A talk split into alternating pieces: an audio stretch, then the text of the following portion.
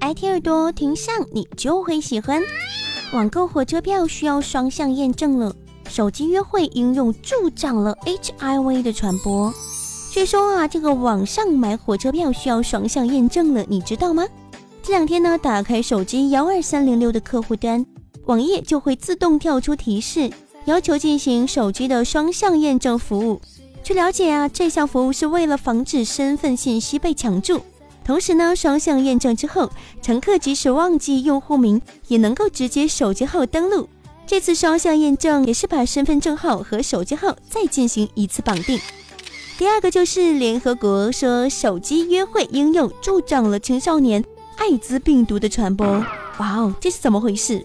根据联合国最近发布的一次报道说，手机约会应用的频繁使用是导致亚洲年轻的男性艾滋病毒 HIV 感染人数猛增的一个重要原因。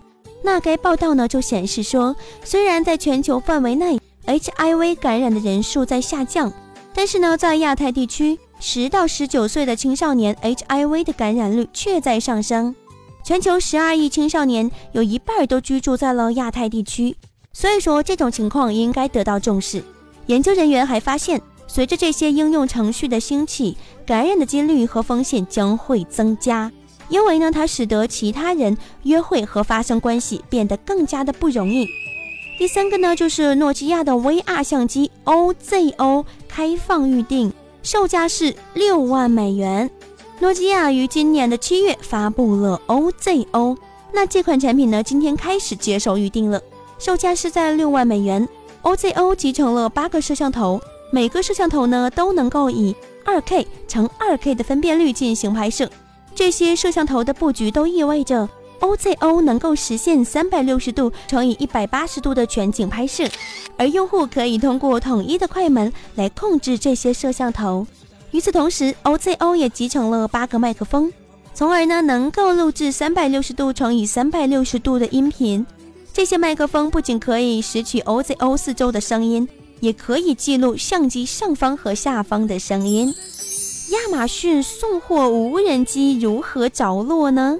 需要一块毯子 哦，这是什么意思？亚马逊在其网站上发布了一个视频，显示一台新款的圆形无人飞机降落在了一块方形的毯子上，毯子带有该公司的标志，被安置在客户的院子里。无人机呢将一个包裹放到了毯子上之后，就升空离去了。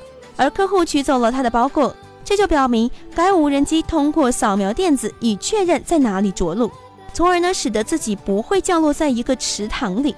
但是这个视频也表明，亚马逊送货无人机的降落需要更多的时间，而不仅仅是一块门屏。那么，全苹果七拥有五个版本，或支持无线充电。哇哦，原来苹果还可以支持无线吗？根据网友艾特摩卡二 Q 在微博上的爆料就说了，苹果七目前至少有五个版本正在同时开发。并且呢，苹果在实验的新技术包括了有 Type C 兼容耳机、双向摄像头、无线充电、隐形式的指纹，还有呢就是多点 Force Touch 等等。那至于这些新技术最终能否被应用，还要看供应商的表现以及顾客的态度喽。想要了解更多的 IT 资讯吗？可以在手机里面搜索大写的 IT 耳朵哟，记住是大写的 I 和 T 哟。各位，拜拜。